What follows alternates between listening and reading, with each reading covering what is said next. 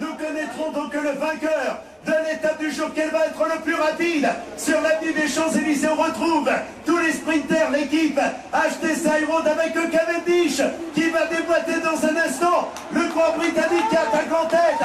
Edmund Boassonagan qui tente de passer. Cavendish. Edmund Boassonagan est deuxième.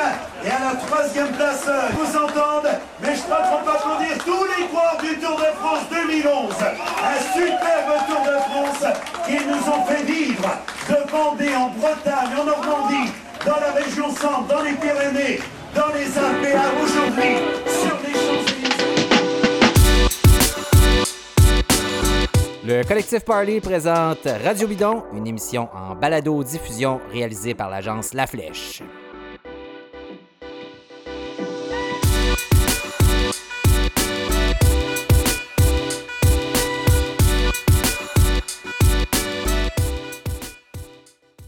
Bon, ben, bienvenue à Radio Bidon. Est-ce que vous êtes prête? Est-ce que vous êtes prêts? Trépignez-vous devant vos laptops parce que c'est là que beaucoup regardent le Tour de France qui s'en vient dans quelques jours.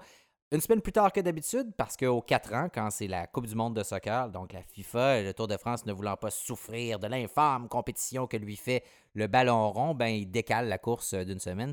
Normalement, ça commence la première fin de semaine de juillet. Charles Stiguet est avec nous comme d'habitude. Bonjour Charles. Salut David. Ça va bien? Ça va top shape. Excellent. Donc, es-tu prêt pour le tour? Ah oui, je suis prêt. à- Je suis prêt euh, comme jamais. Je- je- J'ai presque l'impression que ça va être un tour excitant pour faire changement. Oui, ça se peut. En tout cas, il y a pas mal de trucs dont on va parler euh, aujourd'hui, euh, des étapes qu'on croit qui vont être décisives.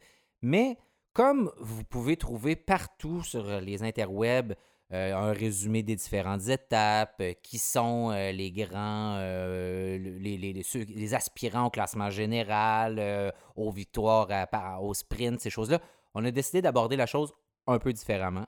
Donc, d'abord, on vous présente un petit historique pour commencer euh, du tour. Euh, qu'est-ce que c'est quoi l'histoire du tour? Pourquoi ça existe? Genre de trucs euh, que vous pouvez raconter à votre blonde, votre beau-frère, votre meilleur ami qui comprend pas le tour, sait pas c'est quoi, puis vous voulez avoir l'air intelligent, fait que vous pouvez lui donner des, données comme ça. On reçoit aussi Laurent Martel, qui, va, qui est de la Flamme Rouge, qui va, venir nous par- qui va venir parler avec nous. De quoi on va parler avec Laurent, Charles? On va parler du, de son étape, euh, de l'étape du tour euh, qui l'attend avec, euh, avec impatience. On Ouais. va parler aussi de- du cyclisme français de façon générale. Qu'est-ce Ouais. qui se passe avec ça? Oui, parce que ça fait depuis les années 80 qu'un Français n'a pas remporté euh, le Tour de France. C'est la gang, la disette, Ah qui semble elle- pas vouloir euh, s'éteindre. Alors, il y a eu des, des- des aspirants qui sont euh, une place sur le podium au cours des dernières années. On pense à, euh, Perrault, euh, à Bardet, etc. Et- Pinot. Pinot, mais euh, pas de- de marche supérieure du podium, donc depuis très, très, très, très longtemps. Eh, Laurent va être avec nous donc dans quelques minutes. Euh, Simon Drouin ne sera pas avec nous euh, parce qu'il s'occupe de ses 14 enfants en voyage, euh, bien sûr. Et, euh, et, et semble-t-il que sa blonde choisit des endroits où il n'y a pas de connexion cellulaire. Donc, euh, ce qui est une excellente idée pour euh, toutes euh, les personnes comme nous qui sommes euh, dépendants de nos téléphones. Donc, on va commencer. On y va avec euh, une petite histoire rapide de- du Tour de France pour les nuls. 98e édition du Tour de France. Un Tour de France qui est entré évidemment dans la mémoire collective avec ce que nous avons vécu de la Donc, une espèce de, de Tour de France pour les nuls, c'est ce qu'on vous propose euh, dans, dans le prochain segment de Radio Bidon. Bon, si vous connaissez la course cycliste par cœur, que vous savez toutes les statistiques, qui a gagné quoi, vous apprendrez peut-être pas grand-chose, mais peut-être que oui. Peut-être. Euh, peut-être que oui. Puis à la toute fin, on a euh, des faits euh, intéressants, amusants, cocasses sur le tour. Restez avec nous. Donc, si vous voulez faire découvrir la course à des amis, comme on disait tantôt, à votre famille, que vous êtes des maniaques, puis que vous n'arrivez pas à expliquer de façon claire c'est quoi le Tour de France de façon très, très, très simple, ben peut-être leur faire écouter ce segment-là là, qu'on commence immédiatement. Donc, en 1903, un certain Henri Desgranges qui décide qu'il faut absolument qu'il crée euh, un événement, une bebelle, un- une gimmick en fait pour faire vendre son journal qui s'appelle L'Auto, dont le principal concurrent s'appelle Le Vélo. Alors, avec Ça s'invente pas. non, ça s'invente pas. Donc, pour tuer le vélo, il va utiliser le vélo pour promouvoir l'auto. Est-ce que si vous me suivez plus, c'est normal. Donc, Henri Desgranges décide de euh, essayer de magnifier tout l'esprit patriotique français à travers un événement gigantesque. Et là, il va créer comme ça le Tour de France. Le principe du Tour de France, c'est effectivement justement de faire le tour du territoire. À l'époque, il n'y a pas autant d'étapes qu'il y en a aujourd'hui, mais les étapes sont monstrueuses, extrêmement longues, commencent souvent avant le lever du soleil, se terminent en soirée. Euh, il va y avoir toutes sortes d'histoires rocambolesques. À partir de 1910, il y a les premières étapes en montagne. On commence par les Pyrénées. Là, il faut comprendre, à l'époque, il n'y a pas de dérailleur sur les vélos. Euh, les vélos ont une seule vitesse ou deux. Si on a deux vitesses, parce qu'on a un pignon à l'arrière d'un côté, un pignon à l'arrière de l'autre côté. Il faut enlever la roue. Puis après ça, quand on arrive en étape de montagne, on met le pignon un peu plus facile. Alors, il fallait soigneusement choisir son nombre de dents parce que c'est pas comme si on pouvait recommencer en milieu d'étape. Souvent aussi, euh, les coureurs à l'époque sont autonomes, doivent pouvoir réparer leur vélo eux-mêmes. Donc, on voit, ils ont des boyaux autour de, autour de, leur euh, poitrine, euh, enroulés autour de leur poitrine. ils vont devoir, on a même des histoires de coureurs qui doivent s'arrêter chez un forgeron pour réparer leur fourche qui est cassée. et dès les premières années du tour, il va y avoir les premiers cas de dopage par train. Parce que comme on ne peut pas suivre les coureurs partout, ben, il y en a qui vont prendre le train pour pouvoir faire des bouts comme ça, sauver des, morceaux d'étape. Et l'autonomie va aussi au niveau de, la nourriture, au niveau de l'eau. Il faut s'arrêter partout où on peut s'arrêter. Puis il y a des images fantastiques d'ailleurs de, coureurs cyclistes euh, en groupe qui rentrent dans un, dans un café pour aller dévaliser. Dévaliser carrément. En fait, il y avait une espèce de règle non écrite, euh, puis ça, ça a eu cours, euh, je pense, jusqu'à dans les années 60, où si le tour passait par chez vous, les coureurs avaient le droit de prendre à peu près ce qu'ils voulaient dans votre commerce puis de s'en aller avec. Fait qu'on voit des coureurs rentrer, prendre des bouteilles de vin, des bouteilles d'eau, euh, de la bouffe, se sauver avec puis aller donner ça euh, à, leur équipe euh, par la suite. Et des cigarettes parce que ah c'est bon pour les poumons. Ah oui, ça ouvre les alvéoles. avant les monter, c'est parfait. Donc, on parle bien sûr de cette image mythique là, des coureurs en train de se passer une cigarette à la base d'un col. Euh, c'est pas d'hier euh, que toutes les techniques euh, qui avaient des gains, qu'on cherchait des gains marginaux en cyclisme. Donc, ça a longtemps été le, vélo, le sport le plus important en France. Il y a eu beaucoup de vélodromes. donc, c'était un sport extrêmement populaire.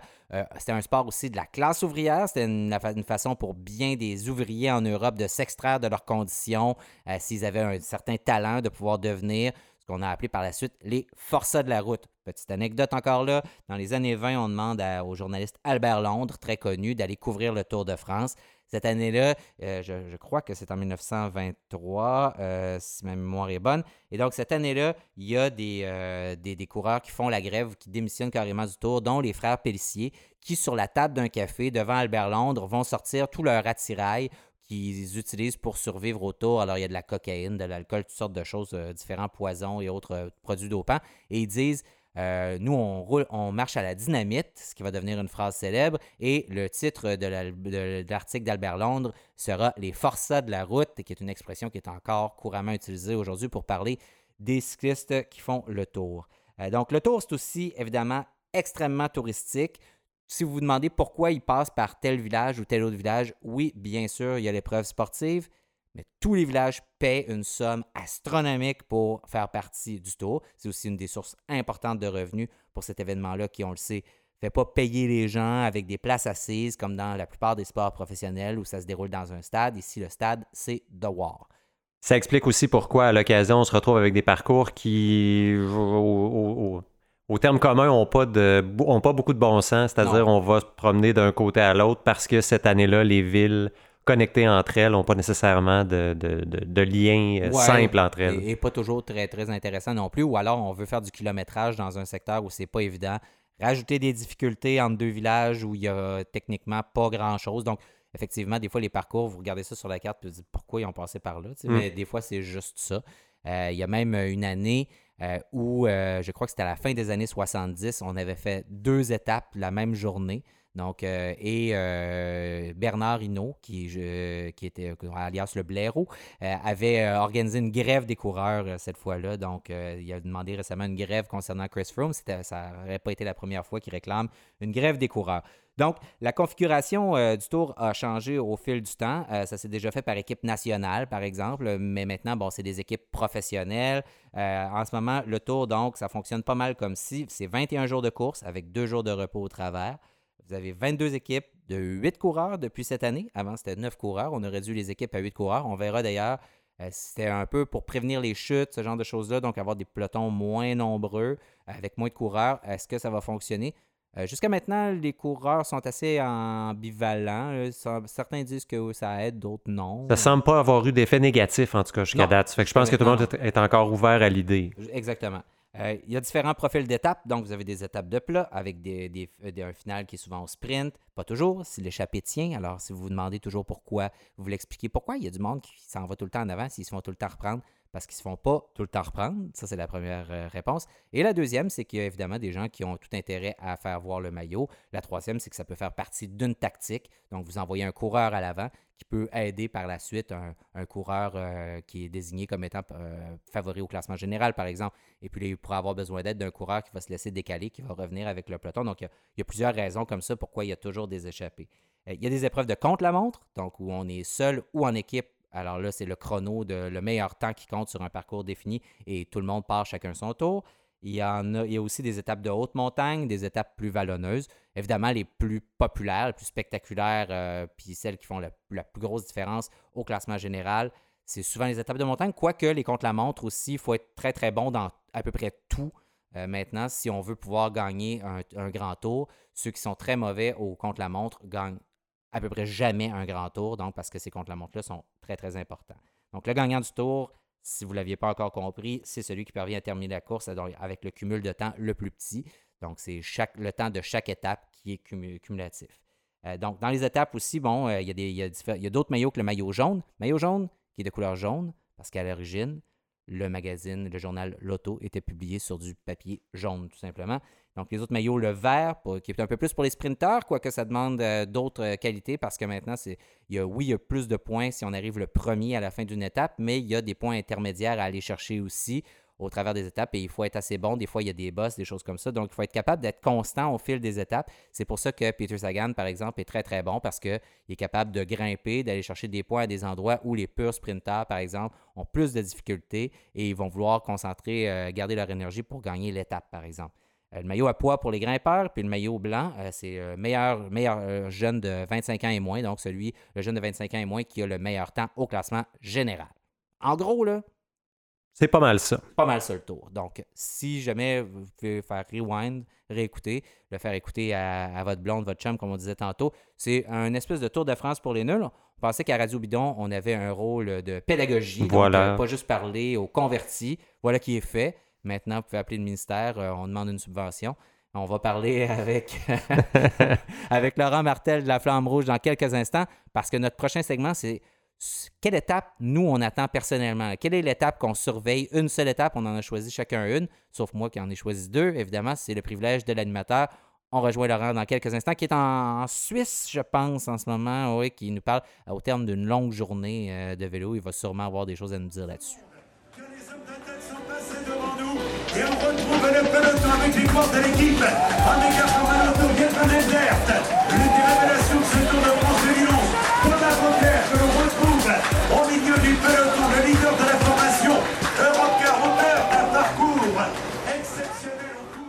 Tel qu'annoncé, on est avec Laurent Martel de la Flamme Rouge qui est euh, en Europe en ce moment en train de grimper des cols pendant que nous, ben, euh, sous le, triste, euh, sous la triste grisaille de Québec, ben, on fait des petites bosses de quelques mètres. salut Laurent, comment ça va? bonjour David, ça va très bien. Et vous? Ça va super bien, merci. Et Charles Lestiguet est toujours avec nous aussi. oui, bonjour Charles. Salut Laurent. Où est-ce que tu es? Raconte-nous où est-ce que tu es euh, en ce moment, Laurent? Alors actuellement, je suis, euh, je suis dans une petite ville euh, suisse qui s'appelle Andermatt. En fait, c'est au pied du, col du Saint-Gothard, donc un fameux tunnel, le tunnel du Saint-Gothard, mais il y a aussi un col qui passe par-dessus ben, par-dessus le tunnel, évidemment, sur la montagne. Et donc, je suis au pied de ce col-là. je, suis, venu en Europe pour une dizaine de jours. j'ai participé à une grande cyclo-sportive dimanche dernier en Italie, du côté de Bormio.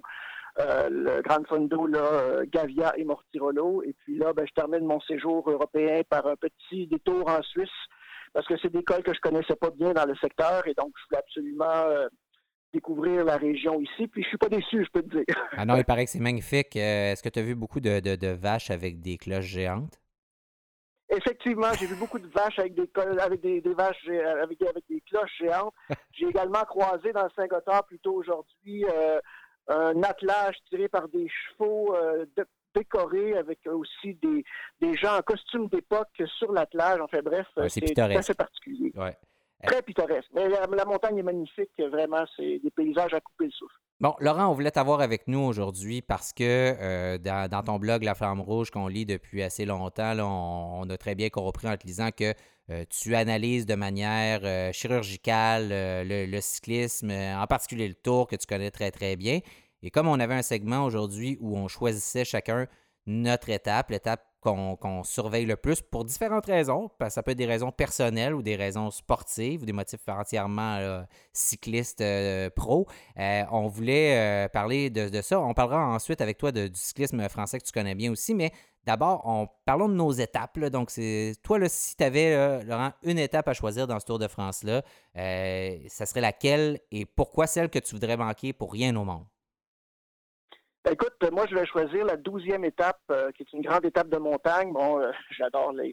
Je suis plutôt grimpeur en vélo et puis j'adore les, étapes de montagne. Donc, euh, sans hésitation, la douzième étape qui part de Bourg-Saint-Maurice. En fait, je devrais dire qu'il partira de Bourg-Saint-Maurice et qui se terminera en haut de l'Alpe d'Huez. Bon, c'est un grand classique sur le Tour de France. L'Alpe d'Huez est visitée régulièrement depuis les années 60. C'est une étape de 160 km, 175 km également, puis ça survient après euh, deux autres grandes étapes de montagne dans les Alpes. Donc, euh, je pense que les jambes vont commencer à être lourdes. Et puis, sur, euh, sur cette étape-là, il y a trois grands cols. donc, la Madeleine, d'une part. Ceux qui ont déjà gravi le col de la Madeleine, ben, c'est long. Il peut y faire très chaud. donc, il y a de la pente également. On bascule ensuite une descente rapide. On enchaîne par la chambre, puis on monte le col du Glandon. Et le col du Glandon, par ce côté-là, les derniers kilomètres sont redoutables, vraiment très difficiles. On bascule dans la descente sur Almont, euh, une descente technique avec beaucoup de pentes, surtout vers le bas de la descente. Et on va chercher euh, l'Alpe d'Huez, et puis là, ben, c'est la grande bagarre euh, pour l'arrivée en, altitude. Donc, c'est une étape, moi, que, que, j'ai sélectionnée tout de suite. Et puis, une petite raison aussi personnelle, bon, j'ai fait la haute route en 2012, la haute route des Alpes, et le parcours est presque identique à une étape que j'avais fait de 270 km par la Madeleine, le Glandon et l'Alpe d'Huez. Donc, euh, il y a un petit coup de cœur aussi personnel pour cette étape-là. Oui, ça va être. Euh, effectivement, on arrive là, on est au milieu du tour à ce moment-là. Euh, ça se peut qu'il y ait, je vais vous l'expliquer après ça dans, mon étape que j'ai choisie à moi, un petit ménage qui a été fait préalablement.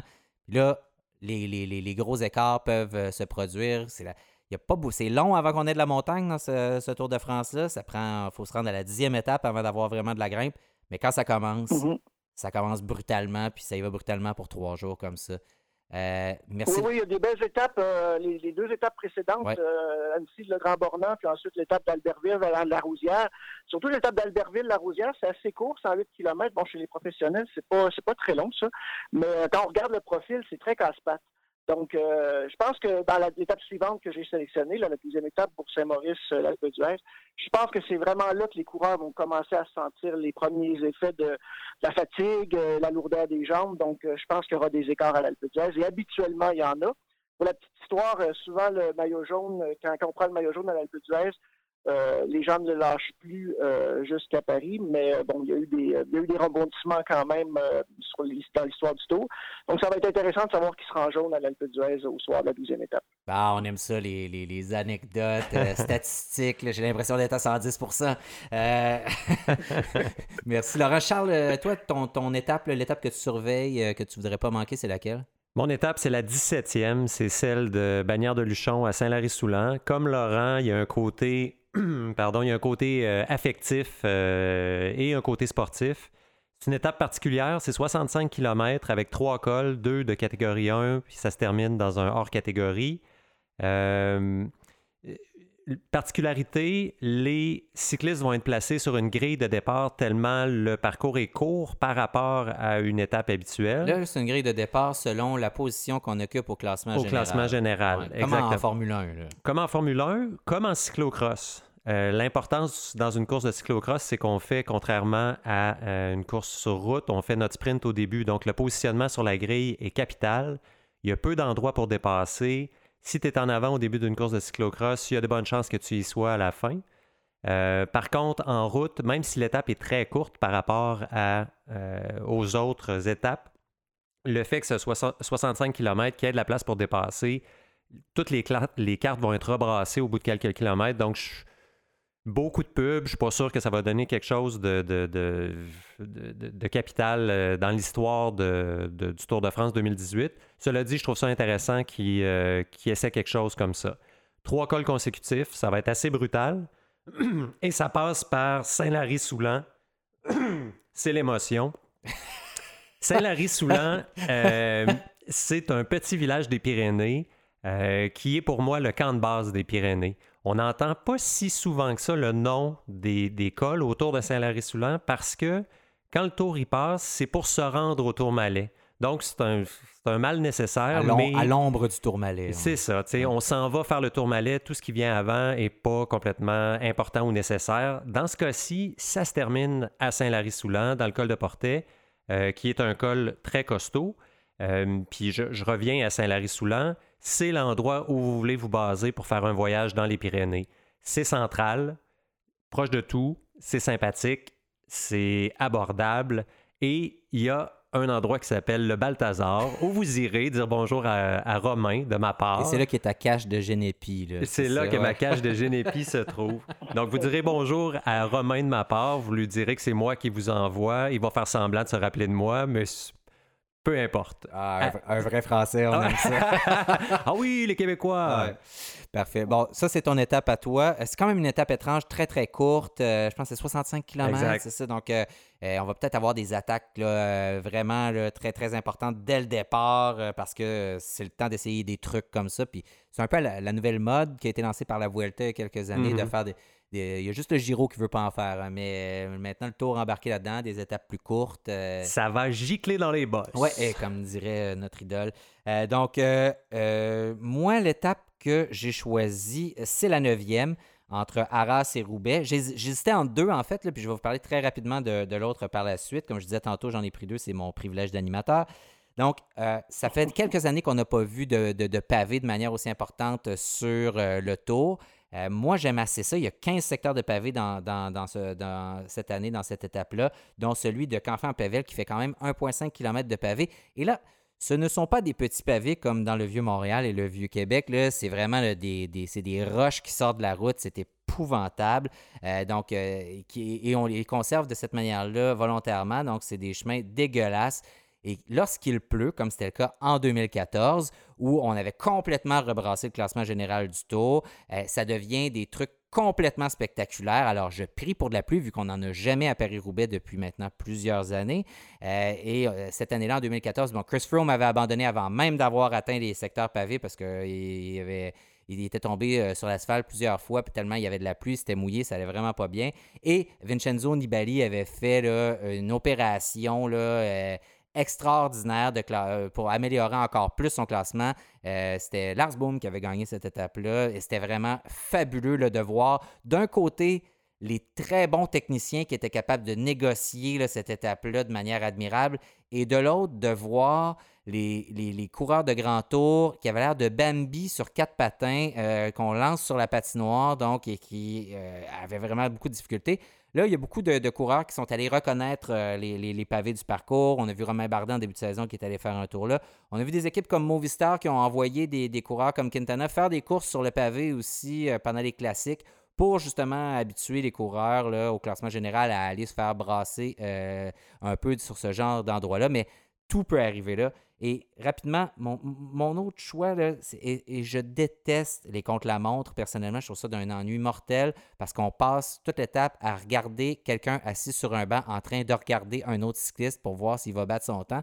C'est un ennui mortel, mais placé en 20e étape, donc en avant-dernière étape comme ça, avec des spécialistes comme Tom Dumoulin, Chris Froome, euh, des Richie Port, qui sont aussi euh, des gens qui, peuvent, qui visent le classement général, évidemment, la victoire autour c'est quand même assez intéressant d'avoir ça juste avant la dernière étape, qui est plus ou moins une procession là, et un sprint euh, vers Paris à chaque année. Donc, ça, m'intéresse assez de, voir ce qui va se passer de ce côté-là aussi. Euh, mais euh, David, oui. je peux rajouter aussi ce qui est intéressant sur le contre-la-montre que tu évoques, c'est que c'est un contre-la-montre particulier en ce sens qu'il est accidenté. Exactement. Euh, d'habitude, les derniers contre-la-montre sur le Tour de France sont souvent tout plats et celui-ci n'est vraiment pas tout plat. Une belle patate d'ailleurs dans les derniers kilomètres, de presque un kilomètre à 10% Donc, moi aussi, je, trouve que ça, va être, ça, va apporter une petite dimension spéciale. Euh, les grimpeurs, euh, s'il y avait des bons, des bons grimpeurs bien placés, je pense par exemple au Français Bardet, euh, peut-être qu'ils seront capables de limiter les dégâts sur un tel parcours, contrairement à un parcours tout plat. Donc ça va ajouter quelque chose aussi d'intéressant. Il va faire un, Bardet va faire pas mal moins pitié que. Est-ce que c'était sur Marseille, celui où il a perdu, il a, perdu une place sur le podium, donc où c'était vraiment là euh, c'est vraiment pas un spécialiste, le Romain Bardet du, euh, du contre-la-montre. Effectivement, dans une épreuve comme celle-là, il pourrait très, très bien faire. Et c'est là qu'on va voir peut-être la différence, justement. Euh, est-ce que les, grands, grands spécialistes du contre-la-montre vont être capables de faire une aussi grosse différence?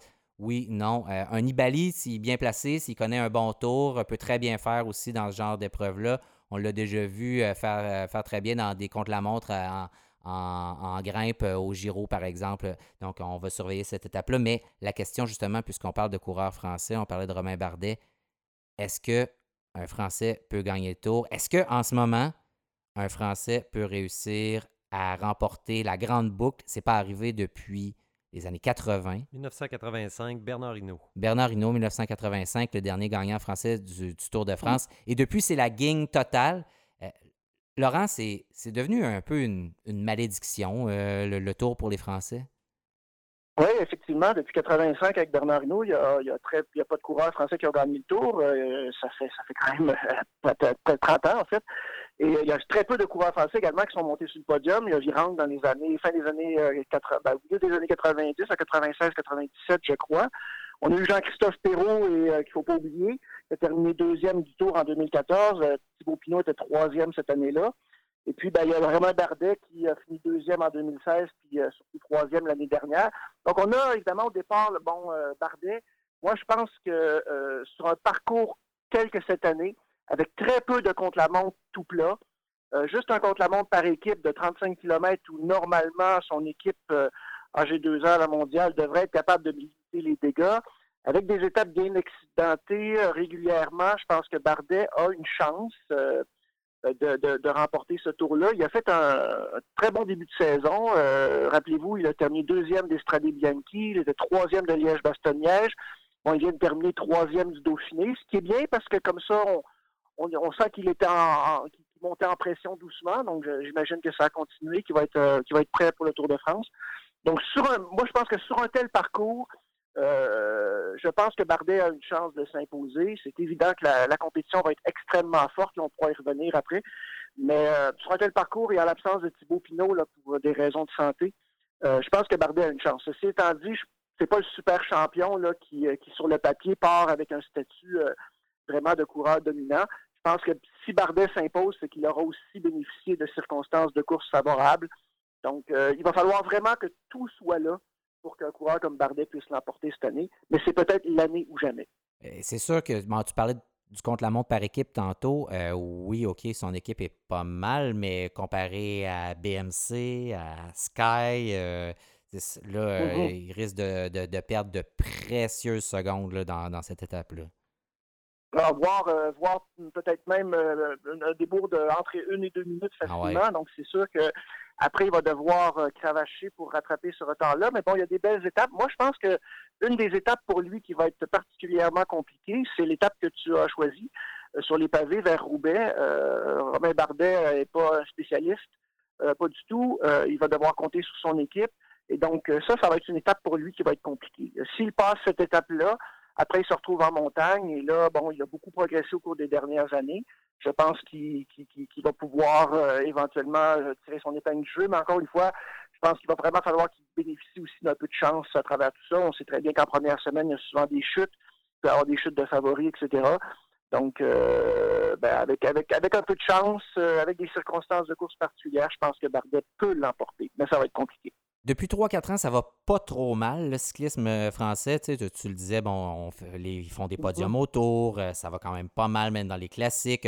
On voit des, des mhm. Julien Alaphilippe euh, qui émergent, des coureurs intéressants comme ça. Mais qu'est-ce qui se passe dans, le vélo en France pour que depuis des années, là, on, pendant des années, on a vécu une sorte de, disette. Là. On avait l'impression qu'il ne se passait rien, que les coureurs étaient vraiment largués comparativement aux autres nations. Euh, est-ce que c'est une question de, d'argent, de culture, euh, c'est-à-dire euh, la science versus la tradition? qu'est-ce qui s'est passé? Oh, ça, c'est bien compliqué à répondre quand on n'est pas dans le milieu. je pas. Ta théorie, mettons. en ce moment, il y a... Oui, ben, en ce moment, il y a une très bonne génération. Il euh, ne faut pas oublier non plus dans l'équipe de Romain Bardet un coureur comme Pierre Latour, qui, qui, a fait des belles performances cette saison et qui probablement là en haute montagne pour épauler euh, Romain Bardet euh, sur, ce Tour de France-là. Donc, il t'a évoqué Julien Alaphilippe. Il y a vraiment une très belle génération en France en ce moment. il y a 10-15 ans, il y avait après bon, l'affaire Festina, tout ça, on n'a pas vu beaucoup de Français, effectivement. Qu'est-ce qui s'est passé à ce moment-là? Euh, c'est sûr que la France est un vieux pays de cyclisme. Il n'y avait peut-être pas des traditions au niveau des méthodes d'entraînement. On sait par exemple que quand la Sky a débarqué dans le peloton, ils ont amené euh, des nouvelles techniques d'entraînement, etc., ce qu'on a appelé aussi les marginal gains. Euh, bon, sûrement que les Français ont peut-être été un peu lents à, moderniser leur, approche du cyclisme. Euh, ceci étant dit, il y a aussi une période très négative du cyclisme, on ne va pas revenir là-dessus, mais je pense peut-être que certains coureurs français ont, peut-être moins, moins touché à certains produits que d'autres. Et donc, une génération qui a eu du mal à suivre la cadence des autres leaders pendant plusieurs années. Et puis là, avec, euh, avec les efforts de l'Union cycliste internationale, donc les efforts contre la lutte pour le, contre le dopage, en fait, euh, je pense que les, euh, les, écarts se sont nivelés et cette génération-là est vraiment très intéressante. Laurent, peut-être que mon exemple est parfaitement circonstanciel. Tu auras peut-être un éclairage différent en ayant fait beaucoup plus de vélo que moi en France dans les dernières années. Mais quand j'ai roulé en France, les seuls cyclistes que j'ai croisés avaient pratiquement deux fois mon âge. Alors que quand j'ai roulé en Espagne, il y avait, j'étais un peu plus le plus vieux de la gang. Il y avait beaucoup de 20, mhm. 30 ans. Euh, même chose pour moi. de cyclistes, mais de la Corse où euh, c'était juste des papilles en, vélo. Est-ce que il peut y avoir une histoire de relève pour expliquer ce qui s'est passé en France dans les 30 dernières années? Oh, je ne suis pas, sûr. Pas, je pense pas qu'il faut nécessairement tirer des conclusions par le, euh, simplement parce qu'on ne voit pas nécessairement de jeunes coureurs euh, rouler. Je pense que ça roule encore beaucoup en France. Euh, il faudrait voir du côté de la Fédération française de cyclisme quelles sont les, quelle est l'évolution récente des effectifs de licenciés en France. Je l'ignore, mais je pense que la France, il y a encore beaucoup de bons coureurs. Il y, a, y, quand même une certaine relève. Il y a des équipes qui investissent maintenant. Par exemple, AG2R La Mondiale a une équipe de relève du côté de Chambéry. Ils préparent très bien des coureurs. Il y a plusieurs coureurs qui sont sortis de cette école de cyclisme. Donc, je pense quand même qu'il y, a des efforts qui sont faits. Euh, puis bon, c'est aussi parfois normal. Euh, peut-être, il y, a des, effets, il des effets de champion aussi, il ne faut pas oublier ça. Euh, quand on a un Bernard Hinault, un Bernard Thévenet, un Jacques Anquetil, ça donne, ça motive les, jeunes à, démarrer le cyclisme. Bon, pendant la fin des années 90, il n'y avait pas grand monde, donc peut-être qu'à ce moment-là, ben, il y a un peu moins d'inspiration. Et puis là, euh, avec, avec la nouvelle génération, ben, je pense que peut-être que des, jeunes coureurs seront euh, inspirés par les Romain Bardet, les Thibaut Pinot euh, de ce monde, les Julian Alaphilippe, et puis qu'on se dirige également vers d'autres belles générations à venir dans les prochaines années. Laurent, je te remercie beaucoup pour ton temps. On va te, on va, te laisser aller te coucher pour te reposer parce que demain, tu as encore sans doute une autre belle grosse journée qui t'attend. Oui, effectivement. 15 000 mètres de, 15 de dénivelé dans les huit derniers jours. Euh, je suis un peu fatigué euh, à, ce stade-ci. Mais la récupération est quand même relativement bonne. Donc, euh, oui, demain, il y aura une autre, autre belle sortie dans, les, dans, les, dans l'école suisse. Bon. C'est certain. Ben, on va faire semblant qu'on n'est pas mort de jalousie. Et on te remercie encore une fois pour ta participation. Ceux qui veulent te lire, évidemment, vont sur ton blog La Flamme Rouge. Et puis, merci encore une fois, Laurent, et bonne fin de voyage. C'est toujours un plaisir. Merci David, merci Charles. Bonne continuation. C'est formidable ce que vous faites. Moi, j'écoute vos, vos radios bidons euh, systématiquement. Donc, euh, lâchez pas les gars. Et puis, ben, à la prochaine. Ah, merci. Tu viens de te gagner une prochaine participation à l'émission. et puis, bon tour de France, Laurent. Merci. Ciao. OK, bye bye. Allez, c'est le dernier tour. Dernier tour. 13 secondes, dernier écart. Avec le Jérémy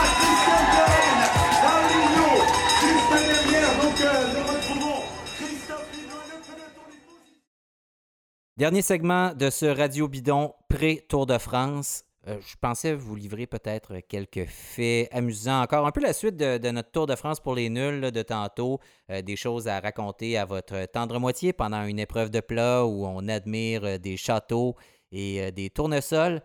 Et c'est-tu plate, les épreuves de plat? Mais bon, ça fait des étapes pour aller rouler à la place de regarder la télévision ou pour travailler, pour ceux parmi vous et nous qui avons un travail et qui ne sommes pas Rentier. Ou représentant. Euh, donc, euh, il y a des, faits intéressants à, lancer comme ça à gauche, à droite pour avoir l'air savant sur le tour. Alors, il y a quatre coureurs qui détiennent cinq victoires au Tour de France. Alors, Jacques Anquetil, alias Maître Jacques, Eddie Merckx, alias Le Cannibale, Bernard Hinault, alias Le Blaireau, et Miguel Indurin, alias L'Extraterrestre ou Big Mig. Un va avec l'autre parce que, vu la grosseur qu'il y avait pour qu'il gagne cinq Tours de France, ça y prenait des trucs pour pas être tout à fait humain et donc extraterrestre. Mais là, c'est pas une accusation que je lance, évidemment. C'était juste pendant des années plutôt louches pour le cyclisme, mettons. Euh, donc, euh, tout ça pour dire qu'il euh, y a ces quatre coureurs-là. Lance Armstrong, lui, a remporté sept Tours de France qui ont été annulés. Donc, les sept années où il a remporté le Tour de France, la victoire n'est attribuée à personne ces années-là, si jamais on vous le demande. donc, une autre, une autre, un autre truc amusant, vous verrez sur le parcours du tour à la télé un diable. Il est là chaque année depuis 1994. Il s'appelle Dieter Senft. En fait, il est là chaque année, sauf deux ans. 2015-2016, euh, semble-t-il, il y a eu des ennuis financiers, puis il y avait oh. pas parce qu'il n'est pas payé euh, très très cher pour aller faire le zouave sur le parcours. On le voit un peu partout. Il est là. Il est là, barbu à l'ICRA barbu en lycra, saute dans les airs avec son trident, donc on peut le voir partout. Drôle de personnage, Dieter Senft, le diable, alias Didi. Chaque année, 12 millions. On va retrouver maintenant, on a vu Jimmy en boulevard. Pour l'équipe Sorceau Jason, on a vu Talenji, Rosélia Kim, Costa qui est là également. Mersman qui était en première place. Le peloton avec Laurent Manger, Bob Polema, Andy Franchleck, Philippe Gilbert. Les traditions, en fait tous les grands commanditaires du Tour ont chacun une espèce de char allégorique ou de voiture euh, trafiquée, transformée en char. Euh, depuis lequel ou laquelle il lance des babioles, des cossins, des cochonneries au monde aux abords de la route. Alors, si c'est Bic, il lance des stylos. Si c'est Cochonou, il lance des petits masques en forme de cochon et autres trucs du genre. Et c'est bruyant, dégueulasse, insupportable et polluant. Cochonou! Oui, oui, euh, Cochonou, c'est, euh, je, suis traumatisé par Cochonou. donc, c'est une des expériences les plus pénibles que j'ai vécues dans ma vie. C'est la caravane publicitaire du tour. C'est dégueulasse. Il y a un album d'Astérix et euh, Obélix qui s'appelle le, Tour de Gaulle d'Astérix, qui est en référence évidemment au Tour de France. Euh, et euh, pour terminer, on a parlé de l'Alpe d'Huez avec Laurent Martel tantôt. Chaque année, ou en tout cas, chaque fois que l'Alpe d'Huez fait partie du parcours du Tour de France, il y a un endroit qui s'appelle le Dutch Corner. Alors, si jamais vous voyez à un moment donné les coureurs arriver à un endroit où tout le monde est habillé en orange et où il y a de la fumée orange et où les gens ont la particulièrement éméché, c'est le Dutch Corner, donc des centaines de Hollandais qui vont là, souvent plusieurs jours à l'avance, qui campent là.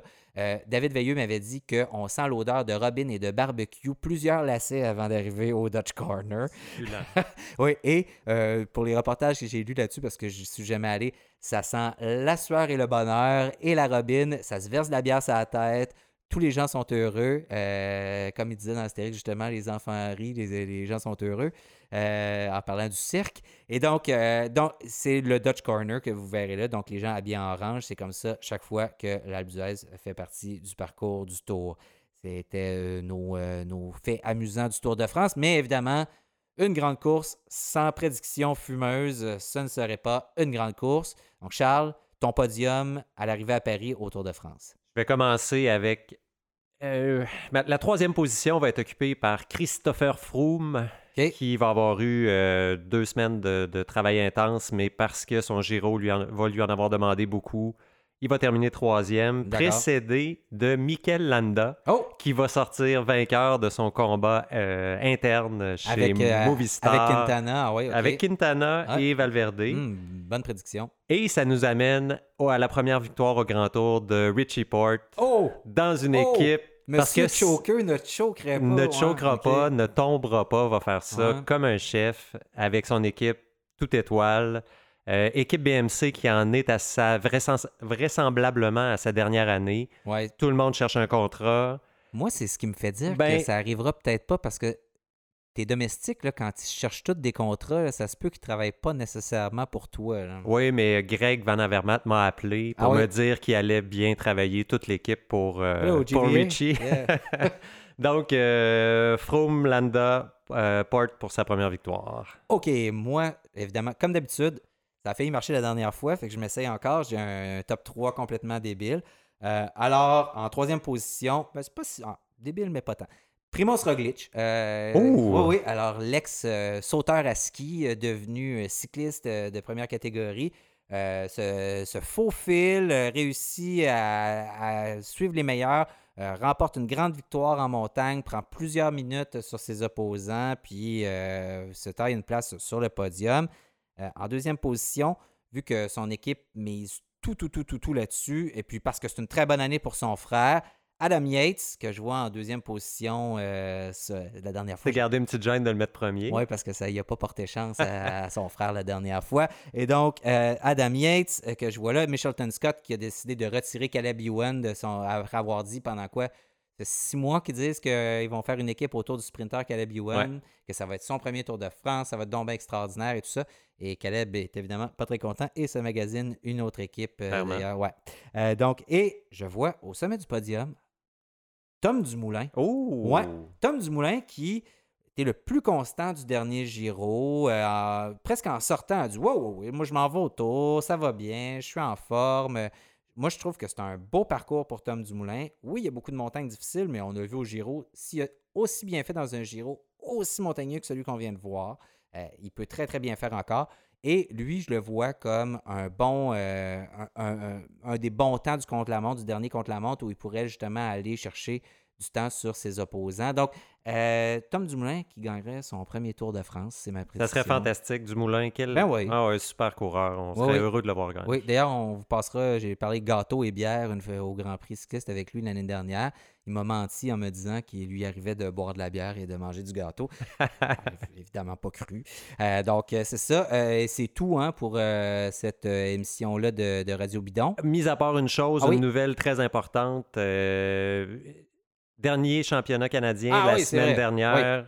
Euh, victoire de, du- de l'ultra sympathique Antoine Duchesne, Effectivement. qui devient champion canadien, qui va euh, Portera porter- l'unifolié. Voilà, Ouais. dans une équipe World Tour, Oui. ce qui n'est pas arrivé depuis, euh, depuis, je depuis Sventov peut-être? Euh, ouais, je pense que oui. Ou- En tout cas, Et Swain qui a gagné, d'ailleurs, on peut saluer notre ami Swain euh, qui la est. onzième victoire au contre-la-montre Ouais, aux nationaux. C'est absolument fabuleux à 41 ans. Et donc, euh, quand je serai grand, je voudrais être comme Swain. Ben, Donc, euh, superbe victoire euh, de, de, d'Antoine. Euh, voilà. Ben, on, est, fiers de lui. Hein, Ah C'est- complètement. Il l'air sympathique, puis euh, on est content de le voir là, à, la FDJ. Euh, donc, euh, on espère que tu le porteras fièrement, Antoine, et on espère te voir dans, dans des grandes courses euh, portant l'unifolié, en espérant évidemment que le designer des maillots de ton équipe euh, fera euh, un bel ouvrage, parce qu'on le sait, c'est pas toujours heureux, les, les- maillots euh, de champions nationaux. Donc, on- C'est pas un Italien, on devrait s'en sortir. C'est bon. Hey, merci euh, tout le monde. Euh, merci à Laurent Martel d'avoir été avec nous. Simon Drouin devrait être avec nous. On va essayer de faire euh, une petite émission courte pendant le Tour de France. Euh, notre technicien Louis-Philippe, qu'on remercie d'ailleurs, s'en va en voyage. Euh, donc, euh, il ne sera pas là au cours des prochaines semaines. On est démunis euh, sans lui. Donc, on ne se parlera pas pour euh, quelques semaines. Mais pendant le Tour, ce serait intéressant d'a- d'avoir une petite émission rapide. Je- Peut-être là, à la dernière semaine, là, puis dire Ah, voici qu'est-ce qui se passe. David, comment tu as fait pour deviner euh, que- qu'est-ce qui allait se passer en finale du tour? Et puis, je pourrais encore une fois bomber le torse en attendant d'être amèrement déçu par euh, la dernière semaine, comme euh, pendant le Giro d'Italie. Pour ceux qui nous écoutent et nous suivent depuis les débuts, c'était Radio Bidon, une production de l'agence La Flèche présentée par le collectif Parley. Je suis David Desjardins. Charles Ostigui était avec nous. Louis-Philippe Bouliane à la technique. Donc, en vous remerciant à nouveau d'avoir été avec nous. Si vous n'êtes pas abonné à Radio Bidon, Faites-le dès maintenant. Si vous allez sur iTunes, vous utilisez la petite application sur votre téléphone pour les, euh, les, podcasts. Et ça vous permet de recevoir automatiquement euh, le nouveau Radio Bidon lorsqu'il est mis en ligne. Vous pouvez nous donner une note aussi, laisser un commentaire. Ça aide notre classement sur iTunes. Vous pouvez aller sur Google Play aussi ou sur SoundCloud pour nous écouter, nous télécharger en allant rouler ou à la pêche. C'est comme vous voulez. C'était Radio Bidon. Merci. Au revoir.